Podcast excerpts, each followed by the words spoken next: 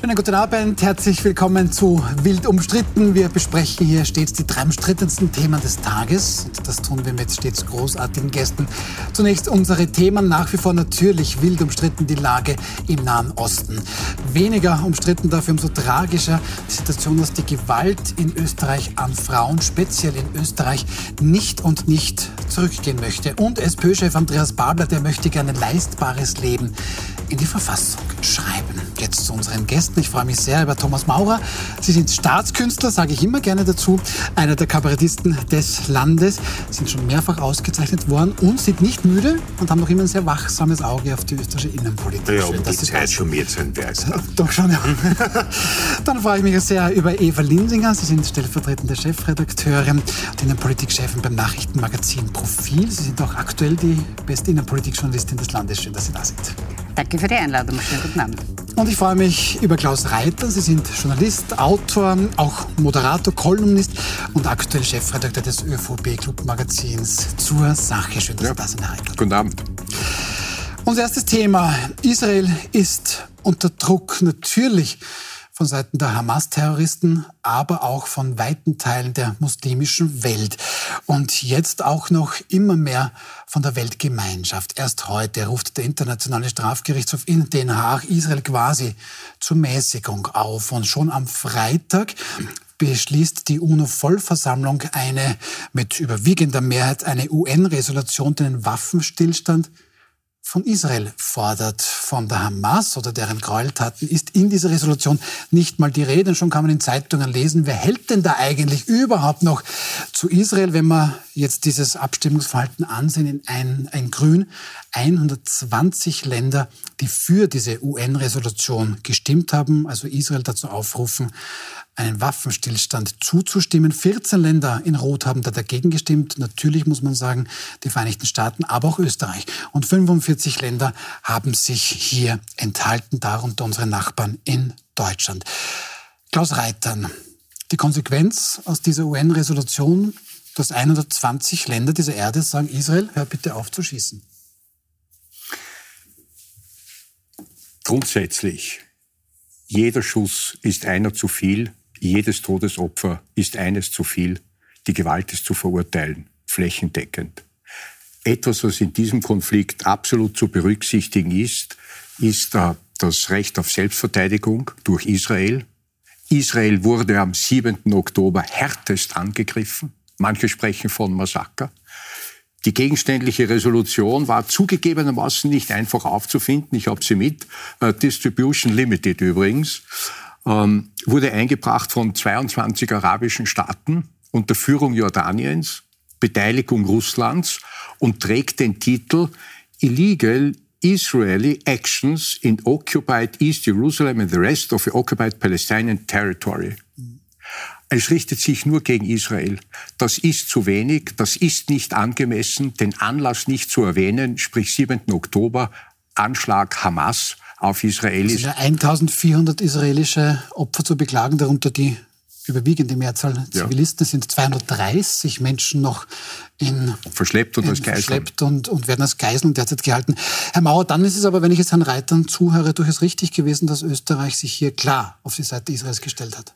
Ich halte das in dem Fall für richtig. Ja. Also selten, dass ich mal äh, mit einer Entscheidung meines Landes äh, relativ rückhaltlos übereinstimme weil einfach die, die Situation tatsächlich in der Form, obwohl man dachte, dass man im Nahostkonflikt eh schon alles kennt, äh, nochmal neu ist. Äh, in Zahlen stimmt es sicher, dass es das größte äh, Massaker an Juden seit 1945 ist. Es gibt hier aber eine Partei, die Hamas, die da wahrscheinlich sogar stolz drauf wäre und das sogar sich selbst so auf die Fahnen schreiben würde. Also das ist eine äh, und und diese klammheimliche Freude, die dann quer durch den arabischen Raum äh, immer wieder feststellbar ist oder sich in Demonstrationen manifestiert. Äh, wenn dem Satan irgendwie ein Leid zugefügt wurde, die ist sehr, sehr abstoßend. Und das Herr Damme gesagt, diese, äh, es gibt diese Videos, dass äh, die in den Hamas-Schulen die Kinder beigebracht kriegen, dass das äh, minderwertige Teufel sind, dass man Juden töten soll. Das ist auch mit europäischem Geld finanziert worden, weil man sagen würde, ja klar, Schulen bin ich an und für sich auch dafür, Schulen zu finanzieren. Äh, aber es ist, die Hamas ist jetzt sozusagen die sind irgendwann einmal mit einer relativen Mehrheit an die Macht gekommen. Das ist ebenfalls ein komplett korruptes, äh, diktatorisches System. Äh, die Leidtragenden sind äh, die eigenen Leid. Ja? Äh, es sind Unsummen äh, dort investiert worden. Äh, es gibt keine vernünftige Infrastruktur ja, und es gibt aber jede Menge Raketen. Aber das sehen 120 Länder in der UNO-Vollversammlung offenbar anders. Ja, weil ich, es, es, gibt ja doch sehr viele äh, Despoten oder zumindest nicht ganz sauber legitimierte Herrscher in, den, äh, in der arabischen Welt. Und dieser Fetisch äh, Israel, der alles verbündet und alle, äh, äh, der alle verbündet und, und der über alle internen Brüche äh, drüber kitten hilft. Äh, es gibt ja, also, ich meine, es war jetzt gerade der Jemenkrieg, wo Muslime Muslime abgeschlagen beobachtet haben, uns also aber richtig informiert ja. mit 400.000. Mhm. Äh, da haben mir die weltweiten Demonstrationen von empörten Muslims, also zumindest habe ich keine mitgekriegt. Ja? Äh, und zumindest nicht in diesem Ausmaß. Äh, ich sehe auch nicht, dass das, was äh, in, in China mit den Uiguren passiert, die muslimische Welt wahnsinnig aus der Reserve lockt oder in irgendeiner Weise zu einer Konfrontation mit China veranlassen würde. Äh, aber äh, Israel ist ein, ein, ein Fetisch einer äh, eben auch zunehmend von einem total irrationalen Märtyrertum gezeichneten Politikverständnis. Es gibt diese, diese die, die, die Hamas kann, hat sozusagen eine Win-Win-Option, auch wenn man jetzt vielleicht nicht gern sterben will. Die Führer sitzen eh irgendwo in Katar. Äh, die, gerade weil sie ihre Stellungen im, im, zivilen Bereich haben, auch in Schulen, auch in Krankenhäusern, können sie sich darauf verlassen, dass jede Gewalttat, die sie begehen, äh, auch zu zivilen Opfern auf ihrer Seite führen wird, die man dann wieder äh, mit Videos von spektakulären Aber Begräbnissen mal, vermarkten Darf ich da bitte nochmal anschließen, Frau Linsinger? Sie haben ja gesagt, da gibt es einige Despoten, ist gar nicht nur in der arabischen Welt, die ja da durchaus jetzt ein bisschen, Frau Linsinger, die Chance nutzen, um Ja, Russland, das sich gegen den, sich da für einen Waffenstillstand ausspricht, finde ich zum Beispiel sehr süß. Ja. Russland, auch, auch Recep Tayyip Erdogan, der türkische Präsident, der hat auch am Wochenende da, ja, sogar schon von einem Glaubenskrieg gesprochen. Währenddessen fliegen türkische Kampfjets Einsätze in Nordsyrien gegen Kurden. Okay, haben Sie auch diesen Eindruck, dass sich da diese 120 Länder oder einige davon gerade die Gunst der Stunde nutzen? Es gibt zweifelsohne einige, die quasi weiter schüren, die eher Interesse haben, den Flächenbrand auszuweiten, als ihn zu verhindern. Wir alle haben diese grauenvollen Bilder von gestern Abend gesehen, was da auf dem Flughafen passiert ist. Das In Dagestan meinen Sie ja, das? Ja, das meine ich. Äh, das sind natürlich katastrophale Zustände. Äh, UNO war es hoffentlich ein Anliegen, ähm, eher einen Flächenbrand zu verhindern. Sie hat das mit völlig untauglichen Mitteln getan. Und die Resolution war, glaube ich, gut gemeint, hat aber den Zweck nicht erreicht. Österreich ist eines der großen Täterländer vom Holocaust, hat sich, hat dagegen gestimmt. Deutschland, interessanterweise das zweite große Täterland, hat sich der Stimme enthalten. Beide, sowohl ähm, Kanzler Nehammer ist vom eigenen Koalitionspartner ein bisschen deswegen in Kritik gekommen, der deutsche Kanzler Olaf Scholz ebenfalls. Interessanterweise haben aber beide ähnlich argumentiert, ihre Ablehnung und ihre Enthaltung, dass Österreich, das lange seine eigene Täterrolle verdrängt hat, das sich so ein bisschen durchgeschummelt hat auf typisch österreichisch, dass sich als erstes Opfer der äh, NS-Zeit geriert hat, jetzt solidarisch mit Israel steht, halte ich sowohl für angemessen als auch in der Staatsräson für wichtig. Da sind wir uns aber, glaube ich, alle drei einig. Das ist jetzt keine Streitfrage. Wir werden da ausnahmsweise dem Titel der Sendung nicht sehr gerecht. Aber vielleicht die folgende Frage wird dem Ganzen ein bisschen gerechter, nämlich im wild umstritten. Herr Reitern, kann man da wirklich sagen, dass Israel einfach mit anderen Maßstäben gemessen wird? Ja, es ist eine große Diskussion in der, in der nationalen, mehr in der internationalen Politik, die ja auch den Begriff Israel-Kritik kennt. Ähm, und die Kritik am Begriff Israel-Kritik lautet, wieso es gibt auch kein Frankreich oder explizite Spanien-Kritik. Ja? Also woher der Begriff Israel-Kritik? Und das hat natürlich mit der Gründungsgeschichte des Staates zu tun. Ja? Ähm, und das, was hier jetzt die Besonderheit ist, auch mit dieser Resolution, da gab es ja schon drei Vorstufen. Nicht? Es sollte schon der Sicherheitsrat auch zu Resolutionen zu kommen. Nicht? Und dann gab es am 18. einen Entwurf von Brasilien, das hat sich also damals in Vorlage getreten, Brasilien, Resolutionsentwurf anlässlich 7. Oktober. Und äh, dem wurde dann vorgeworfen, ja, hm, aber das Selbstverteidigungsrecht Israels sei nicht erwähnt worden, also waren die Amerikaner dagegen. Dann haben die Russen wiederum einen Vorschlag gemacht, äh, da war aber dann Israel nicht ausreichend anerkannt. Ja? Äh, dann kam äh, ein Vorschlag der USA für den Sicherheitsrat, der von anderen wieder beeinsprucht wurde, weil ähm, in dem amerikanischen Text der Entwurf für eine Resolution des UNO-Sicherheitsrates vor genau sechs Tagen, am 25. Die haben wieder hm, die Besetzung palästinensischer Gebiete ignoriert. Ja? Aber und so hat jeder sozusagen ständig irgendeinen Grund. Ja? Und wenn ich sage, was die, was die Kollegin Linsinger, ich glaube, in der Sache völlig richtig anspricht, ja, natürlich, der Iran hat explizit ein Interesse, dass die Abraham-Abkommen, sprich schrittweise Aussöhnung Israels mit arabischen Nachbarstaaten, nach Ägypten waren es jetzt die Vereinigten Arabischen Emirate, nicht zustande kommt.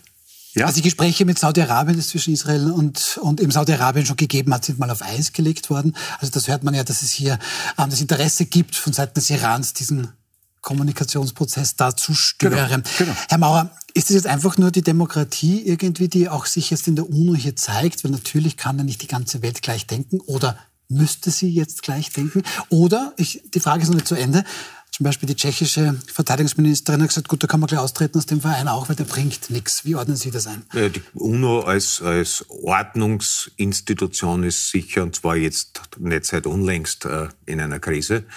Äh, wie die aufzulösen ist, äh, ist ein bisschen über meiner Gehaltsklasse jetzt. Äh, aber man, man sieht ja auch jetzt rein von den Landmassen, also wenn man diese Karte nochmal anschaut, wie viele äh, Staaten abgelehnt haben, wie viele zugestimmt haben, dass sozusagen das, das was man eben gerne in Sonntagsreden die westlichen Werte, die westliche Demokratie nennt und was meistens eh äh, in einer nur sehr verwässerten äh, Form tatsächlich existiert.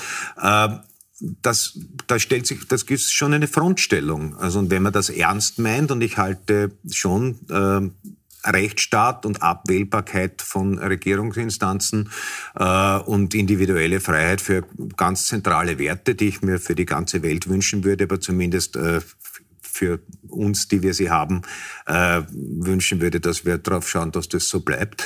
Äh, es ist, ist ganz offensichtlich eine, eine Eskalationsphase von der Traumtänzerei äh, Anfang der 90er Jahre, dass jetzt die ganze Welt mhm. aus Begeisterung sich in kapitalistische Demokratien verwandeln wird, die damals schon blöde war, aber äh, von sehr vielen Entscheidungsträgern geteilt wurde oder zumindest behauptet wurde, dass das geteilt wird. Äh, wir sind da in einer Randlage, wenn man sich diesen äh, äh das ist ein guter Punkt, danke. Diese wenn, Karte wenn anschaut Karte, genau. und, und ja, in einer Randlage ja. muss man sozusagen zumindest geistig wehrhaft sein. Die Randlage hat natürlich Israel. Man kann das jetzt, wenn man mit österreichischen Juden, mit Menschen in Israel spricht, dann hört man sofort, wir wussten ja, dass wir immer alleine sind. Und das ist jetzt der ultimative Beweis auch. Denn ohne diesen Staat Israel gibt es einfach keinen Platz für jüdische Menschen, um wirklich in Sicherheit zu leben. Ist das so? Das heißt, muss man auch eigentlich Israel mit ganz anderen Maßstäben messen, als es diese anderen 120 Länder gemacht haben, weil wir leben jetzt überall antisemitische Vorfälle weltweit, sage ich schon beinahe. Also das heißt, muss man Israel oder auch die Regierung dort jetzt, was was den Gazastreifen betrifft, eben auch mit ganz anderen Maßstäben sitzen, weil das ist wirklich etwas Existenzielles, das diese Menschen dort spüren. Naja, gerade deshalb sind ja die Ereignisse vom 7. Oktober eine derartige Zäsur. Die Gründung mhm. des Staates Israel erfolgte nach der Geschichte des Holocaust und die Grundidee war, hier in Israel soll es einen sicheren Hafen geben, hier soll Sicherheit garantiert sein. Der Geheimdienst konnte das nicht, er konnte das auch nicht übersehen. Und natürlich sind all diese teils auch sehr dramatischen Ansprachen. Jemand hat schon zitiert, nie wieder ist jetzt, nie wieder diese Geschichte des Holocaust. Diese Solidarität mit Israel muss jetzt gelebt werden, weil wir alle erleben in einem fast erschreckenden Ausmaß, wie antisemitische Vorfälle passieren, wie Fahnen heruntergerissen werden, wie antisemitische Schmierereien passieren an österreichischen Universitäten. In Deutschland passiert Ähnliches, wie Sicherheitsschutz passiert. Für mich war eines der dramatischsten Ereignisse, wie der Appell kam von Mitgliedern der Kultusgemeinde mhm. nach der Demonstration am Stephansplatz, bitte die Fahnen wegpacken. Es kann zu Sicherheitsproblemen kommen. Und das löst natürlich etwas aus und das macht es auch so entscheidend, hinter Israel zu stehen. Und natürlich haben Österreich und Deutschland da eine Sonderrolle. Ähm, zudem davor, ich glaube, das Vorgehen und das Ringen um die Resolution zeugt auch von einer gewissen Hilflosigkeit. Diese grauenhaften Attentate, diese Terroranschläge sind vor drei Wochen passiert. Seither gibt es das Bemühen, eine Flächenbrandausweitung zu verhindern von manchen. Manche gießen Öl ins Feuer und man sieht eine gewisse Hilflosigkeit, was denn da passieren soll. Und dazu sagen sollte man auch, jetzt haben sich die allerklügsten Köpfe in den vergangenen Jahrzehnten den Kopf zerbrochen, wie denn der sogenannte Nahostkonflikt, ich finde das immer eine, etwas eine Verharmlosung, gelöst werden könnte. Es wurden Friedensnobelpreise vergeben, es wurden komplizierte Verhandlungen gemacht. Und jetzt ist Israel sicher in dem schwierigsten und dramatischsten Moment seit seiner Staatsgründung 1948. Jetzt, bitte, Herr. Ja, darf, darf ich dazu was? Weil, weil, weil Israel in der Tat schon, ohne dass man das mit dem Begriff Israel-Kritik legitimiert, äh, eine Sonderstellung hat aus den genannten Gründen. Äh, die Idee des Zionismus gab es ja schon 50 Jahre vor den schrecklichen Jahren, die dann 1945 endeten. Aber ausschlaggebend war dann der Holocaust und dann ist noch einmal etwas passiert. Äh, das Gebiet Palästina inklusive Judäa, war britisches Protektorat als Ergebnis des Zerfalls des Osmanischen Reiches 1918. Da sind die Briten gesessen. Und die haben dann gesagt, na ja, wenn die Juden dorthin wollen, dann sollen sie dorthin. Und dann wurde zweimal abgestimmt, damals schon, also sprich 40er, 50er Jahre, über eine mögliche Zwei-Staaten-Lösung, die auch heute wieder sowohl Österreich favorisieren würde, als auch der ehemalige Premierminister Ehud Barak. Eine Zwei-Staaten-Lösung. Ja? Und die ist damals zweimal von den arabischen Ländern verworfen worden. Und dann gibt es einen wesentlichen Unterschied, der bis heute anhält und erklärt, wieso es sich hier um den von Ihnen skizzierten Kampf dann handelt, ähm, um, die, um die Briten aus dem britischen Protektorat loszuwerden, gab es ja zugegebenermaßen zwei recht aktive israelische Untergrundbewegungen, die Irgun und die Haganah. Mhm. Und die haben die Gäste im, im, im Hotel King David so behandelt, dass die nach äh, Sprengstoffanschlägen abgezogen sind. Und einer war dann nachher in Begin äh, und hat dann auch später den zitierten Nobelpreis gekriegt. Und die ja. haben eines gemacht, ein staatliches Gewaltmonopol ein staatliches Gewaltmonopol und einen Rechtsstaat, an dem kommen im Einzelfall Kritik, aber ein staatliches Gewaltmonopol und der Rechtsstaat mit Demokratie installiert. Und diese, diese famose Resolution ähm, spricht hier von zwei Kriegsparteien. Das ist, die Hamas ist eine Terrororganisation. Artikel 2 der Charta Vernichtung Israels. Artikel 22, wir wenden uns gegen die Verschwörung, gegen die arabische Welt, die sich zusammensetzt aus Freimaurern, Juden etc. Mhm. Aber darf ich wieder in, in die, in die Gegenwart ja, das war einfach wichtig in der Sache. Nein, das ja. ist schon richtig, was Sie sagen. Ähm, ungeachtet dieser Fakten, tatsächlich haben arabische Kräfte diese Zwei-Staaten-Lösung schon mehrfach abgelöst, äh, abgelehnt haben wir zum Beispiel ganz aktuell Unicampus Wien, antisemitische Schmierereien. Klimaikone Greta Thunberg, ein Thema für sich, postet offen sich, antisemitische Parolen. Auf TikTok mhm. kann man sehen, Sie haben es gesagt, Frau Linsinger, unglaubliche Szenen auf einem russischen Flughafen in Dagestan, eine Menschenjagd. Unglaublich, es sollen marodierende Leute nach Pässen gefragt haben. Auf der Suche, auf der Jagd nach Juden.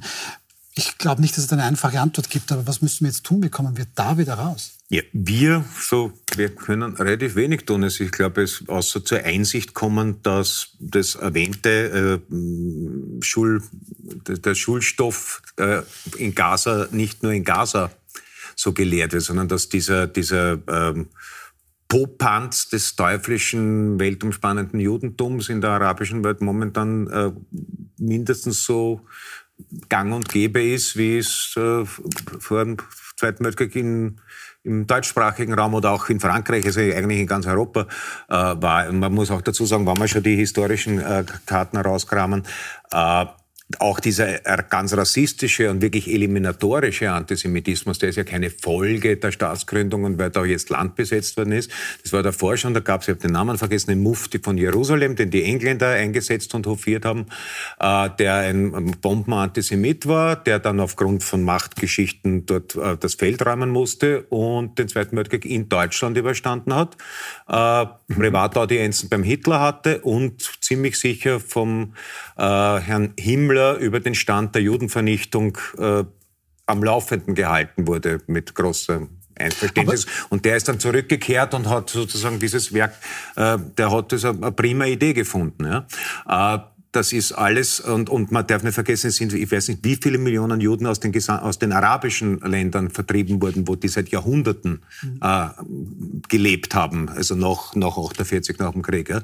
Das waren mehrere Millionen Menschen, die aus dem gesamten äh, historischen Siedlungsraum äh, vertrieben Aber wurden. Und, und, und, irgendwann einmal die einzige Möglichkeit, solche Dinge, äh, also man hat ja Gott sei Dank in Deutschland auch nicht die Sudetendeutschen in irgendeinem schmalen Streifen an der polnischen Grenze 60 Jahre gehalten, damit das Trauma und der Zorn nie abklingen und man eines Tages oder so. Ja, äh, es, es haben sich in ganz vielen Teilen äh, der Welt, wo schreckliche Dinge passiert sind, äh, man sich dann irgendwann einmal damit abgefunden, dass das passiert ist. Und ich glaube nicht, dass die Urenkel der vertriebenen Sudetendeutschen jetzt unbedingt irgendwo wieder äh, im, im Sudetenland am Bauernhof ich, haben. Ich versuche es aber trotzdem noch. Ähm, ich, ich danke Ihnen sehr. Ich höre Ihnen allen drei sehr, sehr gerne zu.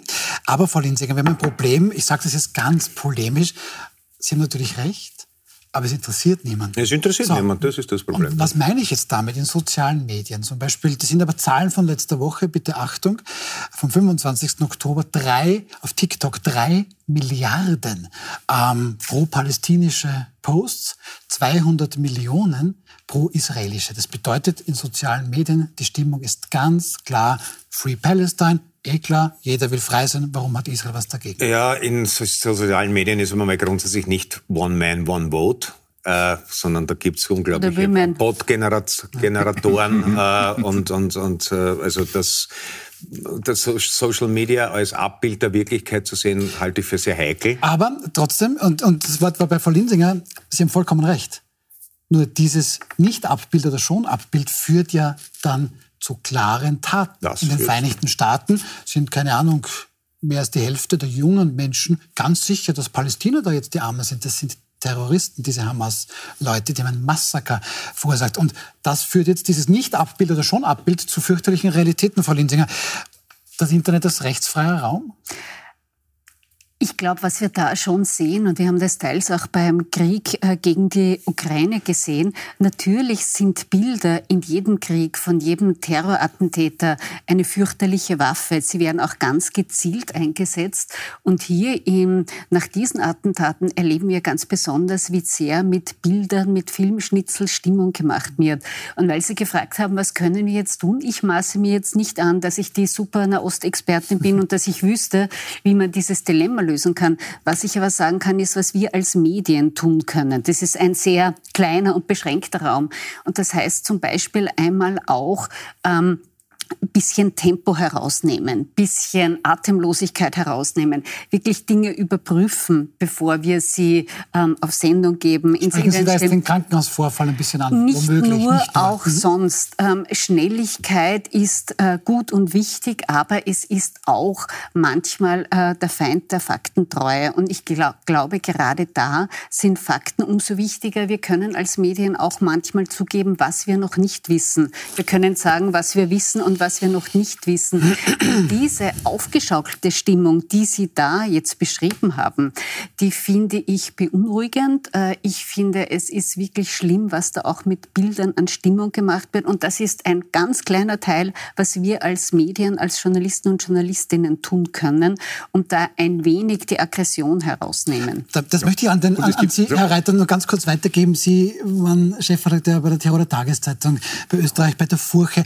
Jetzt habe ich doch aber das Problem, und hören Sie mal, was so Demonstranten auch in Deutschland zum Beispiel sagen. Der deutsche Staat unterstützt ja Israel, das ist ein Kriegstreiber und eigentlich ist das und eigentlich ist das. Da kommen wir als Medium ja gar nicht nach, weil wir, wenn wir versuchen, das einzuordnen, bekomme ich jetzt irgendwie eine TikTok-Wahrheit aufs Ohr und das ist, wird dann als Beweis gewertet, dass wir Medien ja nicht, nicht neutral sind. Ist das lösbar?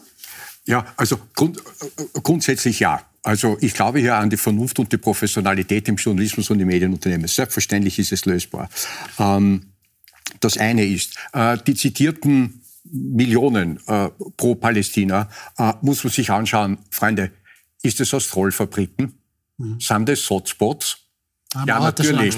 natürlich. Mhm. mhm. Der Herr Staatssekretär äh, Turski arbeitet an KI-Kennzeichnung, die Europäische Union arbeitet an AI-Kennzeichnung. Dass ich das erkenne, dass das, das genau, hier dass nicht das von einem Menschen wird. kommt. Ja. Da gibt es mhm. einen uh, Artificial Intelligence Act, der ist an und für sich im Entwurf fertig, ist jetzt im Trilog. Das heißt, uh, er steckt vielleicht ein bisschen, darf man sagen, uh, zwischen dem Europäischen Parlament, der Europäischen Kommission und dem, und dem Europäischen Rat. Das sind die Minister. In diesem Dreieck steckt er fest. Aber die Sache soll kommen. Bereits heute, interessanterweise mit heute, ähm, ist rechtlich wirksam geworden äh, Digital Services Act der Europäischen Union.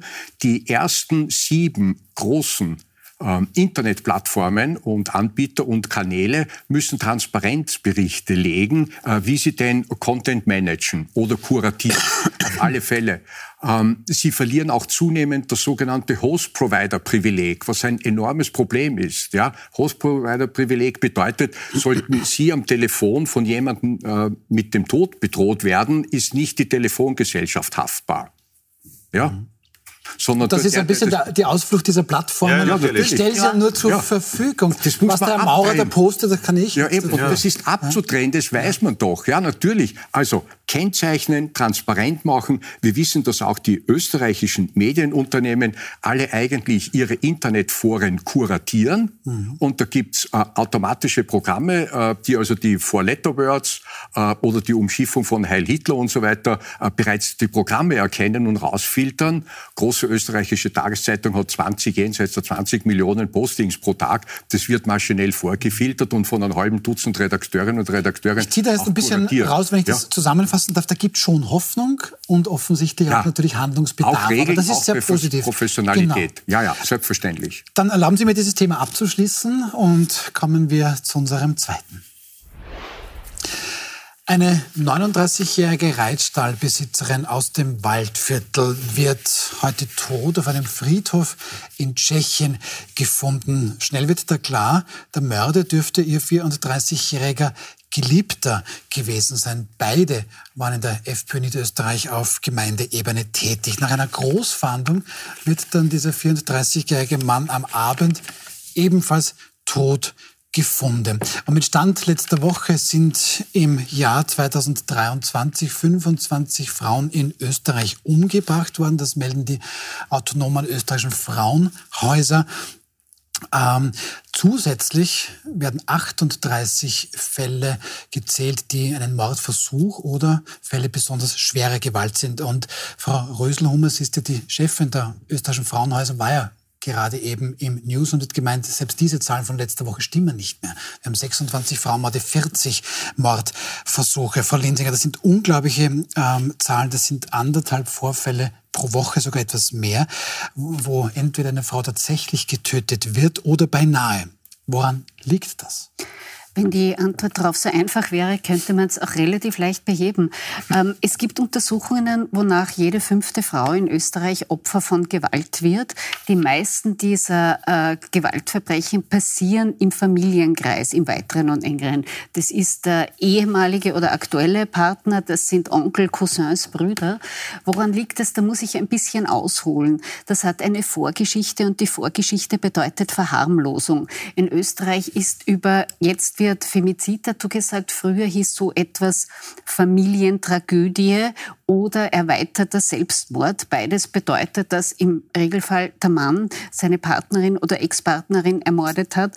Diese Verharmlosung hat eine Nachgeschichte, nämlich dass auch äh, Behörden, sei es jetzt Gerichte oder Exekutive, nur mangelhaft damit umgehen. Wir alle kennen die Berichte, dass es bei manchen dieser tragischen Morde eine Vorgeschichte gab, Anrufe oder Kontaktaufnahme mit der Polizei, mit der Exekutive, die das aber nicht ernst genug genommen hat. Äh, und all das ist eingebettet, äh, auch das haben Expertinnen heute gesagt, mit einem sehr traditionellen, sehr patriarchalen, prinzipiellen Familienbild in Österreich. Man merkt das an den Gehaltsunterschieden, weil Frauenarbeit anders be bewertet wird als Männerarbeit. Ähm, wenn man finanziell abhängig ist, ist natürlich ein äh, Gewaltverbrechen auch leichter passierbar und es hat auch damit zu tun, dass zu lange äh, in Österreich so getan wurde, als sei das ausschließlich ein Migrationsproblem, was natürlich kompletter Humbug ist. Das kommt in allen Schichten, in allen Familien vor und es ist auch, äh, wurde zuletzt vom Rechnungshof gerückt. All die Strategien gegen Gewalt sind unterentwickelt. Ähm, es wurde finanziell zu wenig Geld hineingesteckt und es gibt nicht so etwas wie eine Gesamtstrategie. Das war jetzt eine sehr lange Antwort auf Aber die Frage. Es wurde einfach zu lange zugeschaut. Und da waren einige Punkte drinnen, die wir noch besprechen mhm. müssen. Wir sind auch gleich wieder zurück mit diesem sehr schwierigen Thema. Bleiben Sie bei uns. Wir sind, habe ich ja schon gesagt, gleich wieder zurück. Genau.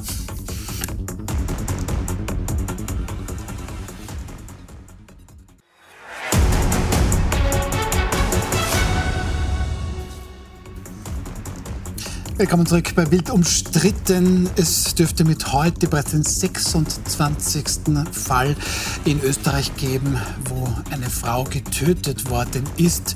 Der mutmaßliche Täter ist dann später gefunden worden, ähm, ebenfalls nicht mehr am Leben. Das hat Frau Linsinger auf die Frage, die fast unfair ist, woran liegt das, dass gerade Österreich so wirklich negativ ist, ähm, hat sie sehr, sehr viele Gründe genannt. Es dürfte tatsächlich sein, auch Frau Röselhummer sagt es von den autonomen Frauenhäusern, ja, man hat es noch immer zu wenig am Schirm. Das womöglich die Polizei vielleicht schon, aber die Landesbehörden nicht. Wird das nach wie vor auch von behördlicher Seite her dann womöglich verharmlost?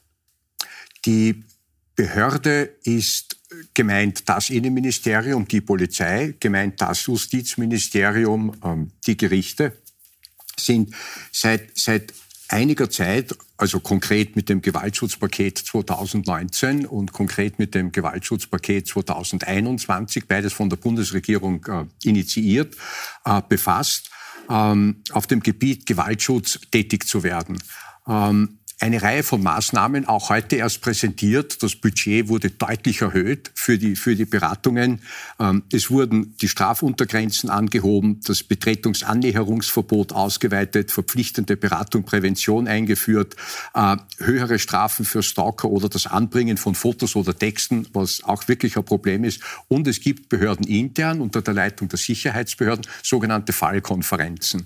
Mit dem Gewaltschutzpaket 2021 erweiterte Beratung bei Cybergewalt, Ausbau der Nachbetreuung. Also, ich, es gibt ja, einiges es wird an getan, Maßnahmen. Es ja. wird getan, aber da muss ich, Herr Mauer, da muss ich fragen, wir haben nämlich das gerade im Journalismus tatsächlich jetzt jedes Jahr das Gleiche. Okay, es wird viel getan, aber das scheint nicht zu reichen. Es ist die Frage, ob das Richtige getan wird. Also ich bin da jetzt wirklich weit davon entfernt, Experte zu sein und ein Urteil zu treffen. Aber ich finde es dann doch erstaunlich, dass es offenbar immer wieder vorkommt, dass äh, Männer äh, in ein und demselben Fall bei einer und derselben Frau 10, 15, 20 Mal weggewiesen werden und zurückkommen und dass das nicht zu einer, also wenn ich eine Vorstrafe habe, dann wird die irgendwann einmal fällig, wenn ich mir wieder was äh, zu, äh, zu Schulden kommen lasse.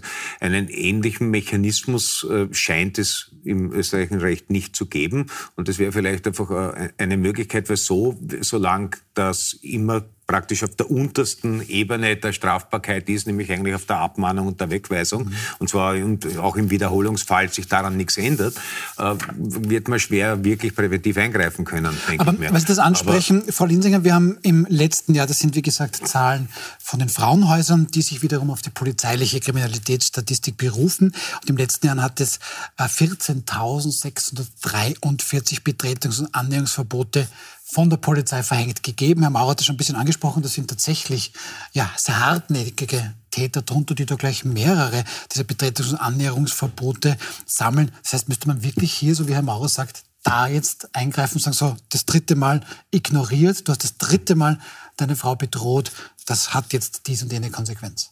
Auch, äh, das würde sicher etwas bringen, äh, aber ist das Problem sitzt, glaube ich, tiefer. Ich weiß nicht, wer von Ihnen gehört hat, es gab vor einigen Wochen so eine Aktion, 24 Stunden, da hat zum Beispiel die Polizei getwittert all ihre Einsätze. Mhm. Und da war ein wirklich... Die Wiener Polizei war das ja, ganz konkret. wirklich ja? ein erschreckend hoher Anteil von äh, Frau von Mann bedroht, Frau schreit um Hilfe, etc., etc.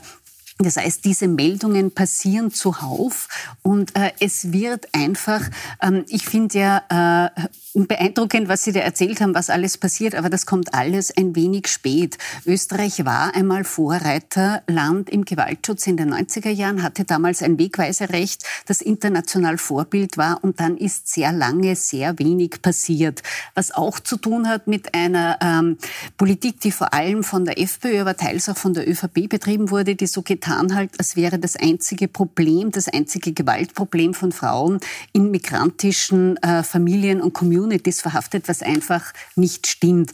Und deswegen äh, ist zu lange nichts passiert.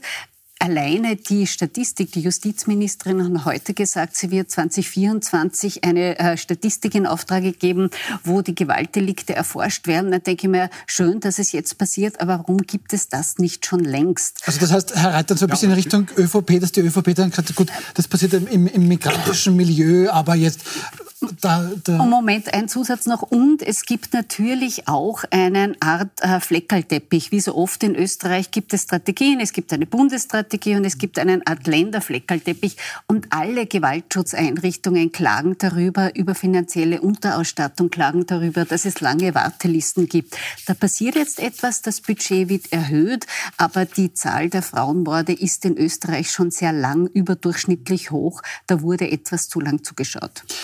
Also Herr Reiter, hat, ja, ja, hat die ÖVP da quasi schon noch ein bisschen gesagt, das passiert im migrantischen Milieu. Und natürlich, wir haben ja Zuwanderer, das ist halt so. Und, und damit ist das Problem irgendwie ja schon benannt und weil Frau Linsinger das ein bisschen angedeutet hat. Ähm, ja, es ist richtig, Sie haben das angedeutet. Also eine derartige Äußerungen belegt gibt es nicht. Das, was es belegt gibt, ist von der ÖVP und den Grünen, also den Koalitionsparteien, und andere haben zugestimmt, ähm, einen Entschließungsantrag aus dem heurigen Juli. Und in diesem Entschließungsantrag steht unter anderem drinnen, dass man sich sehr wohl angeschaut hat, was sind die Ursachen für diese schrecklichen Vorfälle, ja, und die Häufung, die ja wirklich signifikant ist. Und äh, es zeigt sich, eine Ursache haben Sie, Frau Linsinger, angesprochen, eine patriarchale Denkweise. Aber bei den Tätern wurden Hochrisikoindikatoren festgestellt. Mangelnde Ressourcen, kein stabiles soziales Netzwerk, mangelnde Konfliktfähigkeit, psychische Krankheiten und Suchtkrankheiten. Und natürlich beginnt man jetzt in den Beratungen, in den Fallkonferenzen darauf einzugehen. Und es hat der Rechnungshofbericht, den Sie in diesem Zusammenhang äh, zutreffend zitieren, auch kritisiert. Ähm, es gibt zu wenig Information. Es wird eine Informationskampagne gestartet. Da gibt es eine Entschließung des Nationalrates. Das wurde im Juli eingebracht, jetzt im Oktober beschlossen. Und eine Sache, apropos Beratung und apropos Justiz, ist schon auch wichtig. Aber wer wird da informiert? Ich wollte wissen, wer, Na klar, die allgemeine Öffentlichkeit und insbesondere die Frauen, die Mädchen und so weiter. Also es soll in allen Bezirken niederschwellige Beratungs- und Betreuungseinrichtungen also provokant geben. gesagt, ich muss einer Frau nicht erklären, dass sie nicht erschossen werden darf. Das muss ja die Frau jetzt nicht wissen. Ich weiß schon, die Hilfsangebote, aber müssen wir da nicht, Herr Maurer, also, schon auch mit den Männern arbeiten, nämlich glaub, weit bevor sie Täter werden? Ich, ich glaube, das ist, ist auf jeden Fall, äh, das, das liegt am Grunde der ganzen Geschichte, was immer man jetzt da administrativ tut und wie klug oder nicht das ist und äh, ob das die aufgestockten Budgets genügen oder nicht und ob der Föderalismus wieder mal äh, der große Bremsschuh ist oder nicht. Äh, es gibt offensichtlich eine gesellschaftliche Atmosphäre, in der das möglich ist. Und das beginnt natürlich weit vor äh, auch nur körperlicher Gewalt. Das beginnt mit einem bestimmten Frauenbild. Das geht sicher auch ein bisschen ins traditionelle Familienbild, wo der Papa das Fleisch ausschneidet äh, beim Samstagsmittagstisch und äh, alle auf sein Kommando hören. Äh, und das heißt, das, was fehlt, äh, ganz offensichtlich, ist äh, die Ächtung von Männern durch Männer. Das ist die Formel, auf die eine Freundin von mir gebracht hat. Das müsste eigentlich ein, ein, ein, ein derartiges No-Go sein, äh, wenn du, wenn du an, an, an Gewalt oder Drohung auch nur anstrafst, dass du bei deinem Freund unten durch bist. Das ist, glaube ich, eher das, weil ich denke mal, die meisten dieser Täter werden sich nicht unbedingt am äh, Wertebild der Frauen äh, orientieren, die sie segieren und im Extremfall umbringen. Aber irgendwie so Peer-Anerkennung unter die Burschen und dann kann man es eben, das ist ein, ein, ein banaler Stehsatz, dass es kein Kavaliersdelikt sein kann, das sagt ja jeder Politiker bei jeder Ansprache. Aber das, das müsste halt äh, umgesetzt werden, dass man das nicht sagt, naja, der Karl ist halt ein bisschen ein Heferl oder der Kemal ist schwierig mit Ehre, ja, äh, sondern dass das ein absolutes No-Go ja. Ist, dass du bei deinem mhm. Freund ausgeschissen hast, wenn du die, dich, dich dann zumindest nicht aber äh, glaubhaft ich habe Ihnen, ich habe Ihnen beiden bringst. gerne zugehört, aber ich habe da von Ihnen gehört, Herr Reiter, dass es eben sehr viele schwierige Situationen gibt, das mögen jetzt, weiß nicht, Drogen sein, das mag Alkohol sein, das mag psychische Ausnahmesituationen sein. Bei Ihnen habe ich jetzt gehört, ein tradiertes Rollenbild. Ähm, wenn wir das jetzt aber EU-weit vergleichen, Frau Linsinger, ich meine nicht böse, es wird auch außerhalb Österreichs schwierige Situationen für Männer geben und trotzdem seit 2017 der obere Balken ist vorsätzliche Tötung von Frauen die Mordquote an Frauen pro 100.000 Einwohnern und da ist Österreich ganz kontinuierlich weit überdurchschnittlich, muss man leider sagen. Woran liegt das? So sagen die einen, ja, das ist nur die andere Zählweise. Oder ist dann Österreich wirklich ein massives systemisches Problem? Ich glaube schon, dass es ein massives systemisches Problem gibt und dass das weit früher beginnt. Ich will jetzt nicht ähm, gegeneinander aufrechnen, aber Österreich ist auch eines der Länder mit den größten Gehaltsunterschieden zwischen Männern und Frauen. Österreich ist eines der Länder, wo Beruf und Familie absolut schwer zu vereinbaren ist, weil zwar Regierungen seit Jahrzehnten versprechen, es gibt genügend Kinderbetreuungsplätze, aber sie werden dann doch nicht gebaut. Warum sage ich das? Weil das Ganze hat auch mit, damit zu tun, mit einem gewissen Bild, wer in einer Gesellschaft wie viel zählt, wie viel Respekt, wie viel Achtung ähm, auch Frauen entgegengebracht wird. Und da liegt Österreich, da liegt einiges im Argen in Österreich und das sitzt sehr, sehr sehr. Und da, glaube ich, müsste man von Beginn an ansetzen. Es ist natürlich unfair, das jetzt nur auf die Exekutive anzulasten. Die müssten unter Stress entscheiden, wo fahren sie hin, wo fahren sie nicht hin. Trotzdem wären da Schulungen hoch angebracht. Wir kennen eben, ich habe es zuerst schon zitiert, diese extrem tragischen Fälle, wo Frauen um Hilfe rufen, wo Frauen um Hilfe gerufen haben, aber niemand kam. So nach dem Motto, wird sich schon wieder beruhigen. Es müssen Richter, Richterinnen genauso geschult werden. Es gibt auch die Prozesse. Früher war es in Gewaltprozessen gang und gäbe, so nach dem Motto, naja, musst du selber wissen, was du halt anziehst, äh, dann ist man quasi selber schuld. Und all das wirkt nach. Das heißt, es bedarf da wirklich Sensibilisierungsschulungen. Das braucht es in Schulen. Und was Sie sagen, Herr Mauer, stimmt natürlich. Es sind auch Männer, die nicht einmal ansatzweise an Gewalt denken, selber gefordert zu sagen, hey, das ist nicht okay, aufhören. Und wenn man signalisiert bekommt, das passt nicht, das ist nicht okay, wenn das auch relativ früh passiert, dann kann sich ansatzweise etwas ändern und das ist ein schwieriger Weg. Mit dem mehr Geld ist heute ein erster Schritt ge gemacht worden, aber ich glaube, es braucht noch viele weitere. Okay, Darf ich noch einen kurzen sachdienlichen ganz kurz, ja, bitte, sachdienlicher Hinweis, ja bitte. Genau. 1200 Polizistinnen und Polizisten sind explizit genau dafür geschult. Mhm. 1200 Exekutivbeamtinnen und Beamte. Wo fehlt es an Schulung? Laut Rechnungshof ähm, bei der Fortbildung von Richterinnen und Richtern gibt es Verbesserungsbedarf. Ja, das hat genau. angesprochen. Also man muss das Recht verschärfen, entsprechend judizieren, sprich gesellschaftlich ächten, dann ändert sich auch was in der Gesellschaft, natürlich. Okay, danke Herr Reiter für den sehr wohl sachdienlichen Hinweis. Damit kommen wir zu unserem abschließenden Thema und das wird ein bisschen leichter als die anderen beiden davor. Ähm, SPÖ-Chef Andreas Babler, der hat einen neuen Vorschlag. Andreas Babler möchte nämlich, Anführungsstriche oben, leistbares Leben, Anführungsstriche unten, in die Verfassung schreiben lassen. Herr Maurer, damit ist ein riesengroßes Problem in Österreich schon mal gelöst. Ja, wenn ich es richtig verstanden habe, äh, wird, ist auch äh, Inflation über 2% verboten. Mhm. Dann. Und nicht zu hohe Mieten ist auch verboten. Ja, und da kann ich sagen, ich bin kein Nationalökonom, aber ich glaube, das Konzept oder Nationalökonom geschrieben. Also es ist mir wirklich, äh, ich habe äh, im Jahr 2003, als die erste schwarz-blaue Koalition gebrochen ist, habe ich einen Abend gemacht, eigentlich ein Personenstück, wo ich so ein FPÖ-Bubel, das es in Regierungsverantwortung äh, gespielt hat, äh, gespielt habe. Und als ein Detail, ich habe sehr viel recherchierte Dinge drinnen gehabt, aber ein erfundenes Detail war äh, das Anti-Inflations-Volksbegehren, das mein Protagonist äh, zu vertreten hatte. Das war wann? Äh, 2003. Okay. Äh, wobei angesichts der, der, der FPÖ-Thematiksetzung, wir haben tatsächlich zwei berufliche, also Innenpolitik-Journalisten dann auch gefragt, habe ich das vergessen? Hat es das wirklich gegeben oder nicht? Aber äh, es, es, scheint, es scheint ein bisschen das Comeback zu sein. Also äh, Inflation verbieten, äh, das ist ein origineller Gedanke. Ich glaube, es ist bisher noch nirgends erfolgreich probiert worden. Vielleicht sind ja wir da die Pioniere und dann sagen alle, warum sind wir nicht gleich drauf gekommen? Aber es ist grundsätzlich eh so, die österreichische Bundesverfassung schaut über weite Strecken aus wie die eine Schublade, die jeder daheim hat, die man nicht aufmacht, weil man genau weiß, da drin Müsste man Alles, mal ausmisten, ja. Was man irgendwann einmal Gut. Ähm, also Sie finden das jetzt nicht ähm, allzu prickelnd, wenn ich Sie richtig verstehe.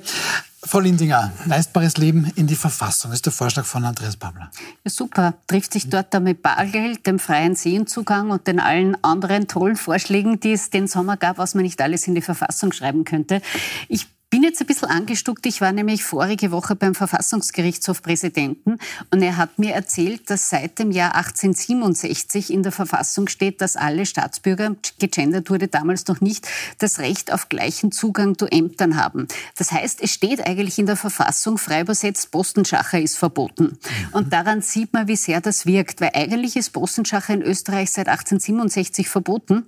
Er ist dann doch das eine oder andere Mal passiert, wissen wir jetzt alle als gelernte Österreicher Österreicherinnen und Österreicher. Und ich fand dieses Beispiel so super, weil man sieht, man kann alles in die Verfassung schreiben. Man kann reinschreiben, was weiß ich, schönes Wetter, es wird aber noch nichts nützen. Und so ist es natürlich ganz genauso mit der Inflation und hohen Mieten. Und weil Sie 2003 erwähnt haben, der damalige SPÖ-Chef Alfred Gusenbauer wollte sogar das Nulldefizit in die Verfassung schreiben. Ja, ja. Also es scheint so eine gewisse Tradition zu geben, wenn man nicht weiß, wie man ein Thema umgeht, schreiben wir es mal in die Verfassung, ja. dann wird sich schon irgendwie sogar lösen. wenn man in die Verfassung schriebe, dass man kein Blödsinn in die Verfassung schreiben darf, wird es trotzdem passieren. Herr Reitern, jetzt will ich aber Andreas Babler gar nichts unterstellen, sondern eben ja, unterstelle ihm halt hier den Wunsch, dass er hier natürlich seinen Wählerinnen und Wählern ja, ein leistbares Leben halt ähm, oder dazu helfen möchte. Wie werten Sie das? Also wirklich dann drinnen auch irgendwie gemeint, die Mieten sollen eingefahren werden dürfen, Mehrwertsteuer auf Lebensmittel, äh, beziehungsweise, wie haben Sie noch gesagt, genau, die Inflation soll dann festgeschrieben werden. Wie kommentieren Sie diesen Vorschlag? Vorausgeschickt, ich habe Herrn Babler nicht konsultiert und dazu befragt. Ich kenne die Ideen auch der Berichterstattung auch Ihres Hauses. Ähm, also das ist so ein Unsinn. Äh, also ich fühle mich auch um 100 Jahre zurückversetzt, und zwar nach Russland. Da war die bolschewistische Revolution und die haben dann äh, Preise geregelt, Löhne geregelt, Produkte geregelt, alles festgelegt. Ähm, unter Trotzki gab es dann, was der Herr Babler nicht meint, äh, dreiköpfige Erschießungskommandos. Nicht, die sind mit jedem fertig geworden, der Brille und Buch hatte. Es ist ein unfassbarer Unsinn. Es ist Brachialplanwirtschaft. Es ist Lenin Trotzki und hat die Sowjetunion, die spätere, dann richtig in den Ruin geführt. Ja, es ist ja angeschnitten. Also eine Inflationsrate gesetzlich festzulegen und so weiter. Ja, Mehrwertsteuer teilweise auszusetzen. Ja, rufen wir dann an in Brüssel und sagen, na ja, wir haben auf Grundnahrungsmittel, äh, also das ist bis Schwarzbrot und Vollkornbrot nicht mehr, äh, die Mehrwertsteuer ausgesetzt. Wir wissen zwar nicht mehr, wo sie jetzt das auch schon lukriert wird, aber wir hätten, wir bräuchten bitte einen Rabatt für den Beitrag zur Europäischen Union, der ist nämlich mehrwertsteueraufkommensbasiert. Mhm. Ja, also es ist ein derartiger knallender Unsinn, da einzugreifen. Ja? Und dann Apropos Grundrechte, ja. Oh yeah. Also es gab, es gab ja wunderbar 100 Jahre unsere lichtvolle Verfassung, großartig, sehr geschätzt. Gab es eine Untersuchung vor wenigen Jahren. Was wissen die Österreicherinnen und Österreicher über die Grundrechte? Erstens, wir haben je nach Zählweise 60 bis 80 Grundrechte. Mhm. Schon in der Verfassung. Ja, ich kann es dann aufschlüsseln, Freiheitsrechte und so weiter. Ich sage nur einen Satz dazu. Ähm, auf die Frage, ob die, ob die Österreicherinnen und Österreicher ähm, zum Grundrechtswissen etwas beitragen könnten, etwas zu sagen hätten, ja, ähm, äh, ergab die Studie der Fakultät für Rechtswissenschaften, dass lediglich vier Prozent aller Befragten eine Aussage treffen, die irgendwie mit einem Grundrechtsverständnis korreliert. Ja? Also Gut. es ist so ein Unfug. Jetzt, jetzt sage ich ja, natürlich. Aber ich, ich würde trotzdem einmal den, den, den, den Bolschewismus-Alarm einmal äh, fürs Erste absagen. Also ich glaube nicht, dass sich da in den Kellern der Löwelstraße bereits die ersten NKWD-Zellen bilden, die dann... Nein, das will ja also NKWD also das, nicht. Die, den das muss man, das, muss, das, das, das da, lass, da lassen wir ein bisschen die Kirche im Dorf. Also ich würde das die mehr, ich würde das unter... Äh, und ich, ich glaube, es ist nicht sehr genau durchdacht, wie man das durchsetzt. Also, und ähm, man muss ja auch sagen, es, es, es gab ja, also es sind zum Beispiel mit, mit Mehrwertsteuerbefreiungen ein paar europäische Länder besser gefahren als Österreich. Also das ist jetzt alles per se die, die, den, den magischen Markt, in dessen äh, merkwürdige Homöostase, die automatisch erzeugt, man nicht eingreifen darf, den gibt's nicht. Und der Homo economicus der äh, Wiener Schule ist genauso ein Blödsinn wie der Homo sovieticus, wenn wir schon äh, bei diesen äh, Bildern bleiben. Das ist einfach ein äh, historischer Mumpitz. Äh, ich glaube, das ist eher, ja, ich würde sagen, es ist eher hochpartatschig als revolutionär. Und damit wieder eindeutig österreichisch, wenn ich das so quasi damit abschließen darf. Wir sind leider schon am Ende der Zeit. Vielen herzlichen Dank, Eva Linsinger. Vielen herzlichen Dank, Thomas Maurer, Klaus Reitern. Dankeschön. Ihnen natürlich auch Dankeschön fürs Zuschauen. Morgen Abend, 20.15 Uhr, Puls 24, sind dann bei uns Kurierjournalistin Johanna Hager, Politikberater Robert Willecker und Klimaaktivistin Lena Schilling. Ihnen noch einen schönen Abend und wir sehen uns morgen Abend wieder, wenn 91